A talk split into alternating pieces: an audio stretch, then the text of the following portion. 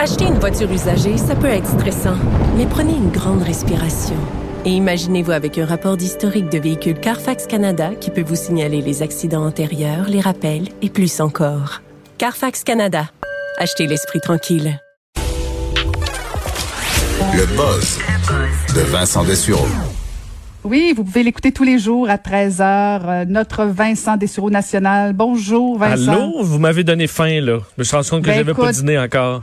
Ah non, mais écoute, elle cuisine tellement bien, Kim. Là, je, je, je- écoute, j'aurais voulu aller dans son restaurant. Je suis allée chez elle, mais Oui. euh, écoute, elle est extraordinaire. Mais ça m'intéresse, son livre. Je vais aller le consulter. J'aime ça, la ah, bouffe oui, oui, vietnamienne. oui, je te dis. Oui, oui, oui, oui. Mais ben, toi, tu veux pas parler de, de recettes vietnamiennes, tu vas nous parler de bière. Oui, un peu de... Est-ce que tu bois euh, beaucoup? euh, Ben, pas beaucoup, mais... Pas beaucoup. Ouais, ouais, Est-ce ouais.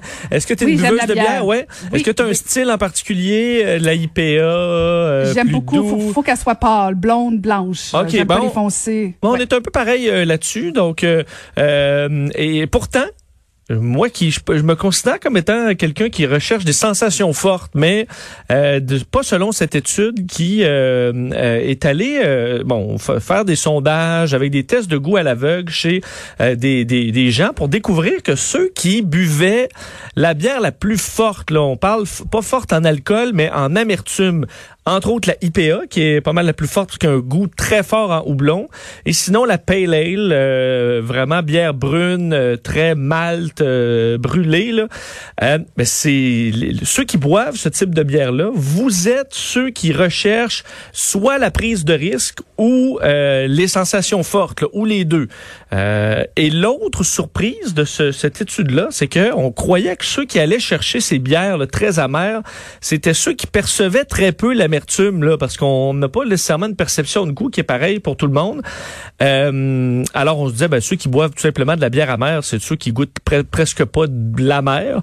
Eh bien, c'est le contraire. Ceux qui ont vraiment un goût développé de la mer et prennent en quelque sorte goût et vont aller chercher ce goût-là euh, de plus en plus fort, un peu comme des gens dans l'épicé vont vont tomber dans les, euh, les plats épicés. D'ailleurs, on associait déjà euh, la nourriture très épicée en- avec ceux qui veulent prendre des risques euh, et euh, les casse-coups. Donc, ça va un peu avec des traits de personnalité euh, particuliers. Et l'avantage, et on dit pourquoi on devrait pas se priver d'aller vers la mer, c'est que euh, ceux qui euh, détestent ça là, se privent de euh, beaucoup d'effets positifs sur la santé. Pas vraiment avec la bière, mais avec des crucifères, des légumes plus amers, le thé vert, certains thés qui sont plus amers aussi, qui contiennent des euh, bon euh, toutes sortes de, produits très très positifs pour la santé. Alors on devrait oser la mer hein, et s'habituer si vous êtes capable et que vous êtes probablement plus casse-cou que vous le pensez si vous êtes des buveurs de IPA qui est vraiment vraiment très populaire ces temps-ci. Alors sachez-le puis euh, bouclez votre ceinture. Fait que je comprends que toi et moi, on est plates, Vincent. Ben c'est ça que je comprends pas. euh, mais je me dis peut-être la prise de risque. Il y a une différence entre aller chercher l'aventure et la prise de risque. Tu peux aller en moto marine, mais tu peux te mettre une ceinture de sauvetage aussi Ah, là. Peut-être ok. que c'est ça là que je vois peut-être. L'étude la- le dit pas, la-. L'étude le dit pas. Voilà.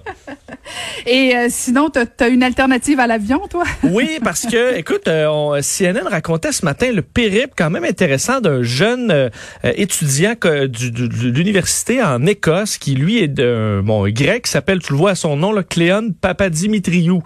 Euh, et lui, coincé en, en Écosse pendant la COVID-19, incapable, tous ses vols à un certain moment étaient annulés. Alors lui qui cherchait justement l'aventure, peut-être est-il un buveur de IPA, mais a décidé de faire le chemin à vélo, ce qui représente l'Europe, c'est mm, en distance, là, on fait plusieurs pays assez vite. En vélo, c'est quand même long, là, 3300 kilomètres pour euh, passer de l'Écosse jusqu'à sa famille à Athènes, en Grèce. Alors, il, ça lui aura pris sept semaines. Il est finalement arrivé euh, dans sa famille. Donc, lui, il s'est acheté tranquillement le, le- le kit qu'il faut. Est parti, évidemment, entre-temps, euh, l'Europe, c'est en grande partie déconfiné. Là, il, aurait pu, il aurait pu finalement prendre l'autobus ou l'avion. Mais une fois que tu es parti, il a décidé de faire de s'en faire un défi personnel. Euh, surtout que, dit-il, était, euh, il a tendance à être un peu gêné. Et là, quand tu es tout seul, à dormir euh, sur des terrains avec ta petite tente, mais les rencontres que tu fais sont très importantes pour avoir de l'eau, de la nourriture, à être hébergé sur un terrain ou l'autre. Alors, lui a invité au défi, d'ailleurs, ses parents qui avaient accepté euh, uniquement s'il il installait une application qui permet de le suivre à la trace. Alors pour savoir il était où évidemment au fil de son périple et euh, ben, l'ont vu arriver dans les euh, dans les derniers jours et il rappelait que vous donnez un défi ambitieux que vous réussissiez ou pas, vous allez en apprendre sur vous-même et vous allez peut-être vous surprendre. Alors une belle leçon de vie de ce, cet étudiant grec qui est maintenant à la maison, mais là c'est parce que la, la, nouvelle session va recommencer dans un mois là, donc il va mm. falloir qu'il s'en retourne quand même assez vite. Au moins, il a le temps d'arriver, mais il va repartir, à mon avis, en avion, parce qu'il n'a pas le temps de faire le chemin inverse en vélo. Là. Désolé pour lui. L'avion, ça va quand même bien, qu'on le veuille ou non. Quand même, quand même, quand même un, un, un véhicule assez rapide, effectivement. Oui, oui, oui. Puis parlant de véhicule, euh, tu as, des statistiques sur euh, combien gagne un chauffeur d'Uber? Oui, c'est le New York Times fait un dossier ce matin sur combien gagne un chauffeur d'Uber ou de Lyft, là, qui est un des concurrents euh, d'Uber populaire au, euh, en Amérique du Nord. Et on a un gros problème, c'est que les études ne s'entendent pas sur combien gagne un chauffeur d'Uber. En fait, c'est presque impossible de le savoir clairement pour plein de raisons. ça un gros point d'interrogation qui fait que les gens, quand ils embarquent là-dedans, ne savent pas trop combien ils vont gagner. La nouvelle étude là, de l'Université Cornell disait qu'on pouvait qu'on gagnait en moyenne 23 dollars de l'heure.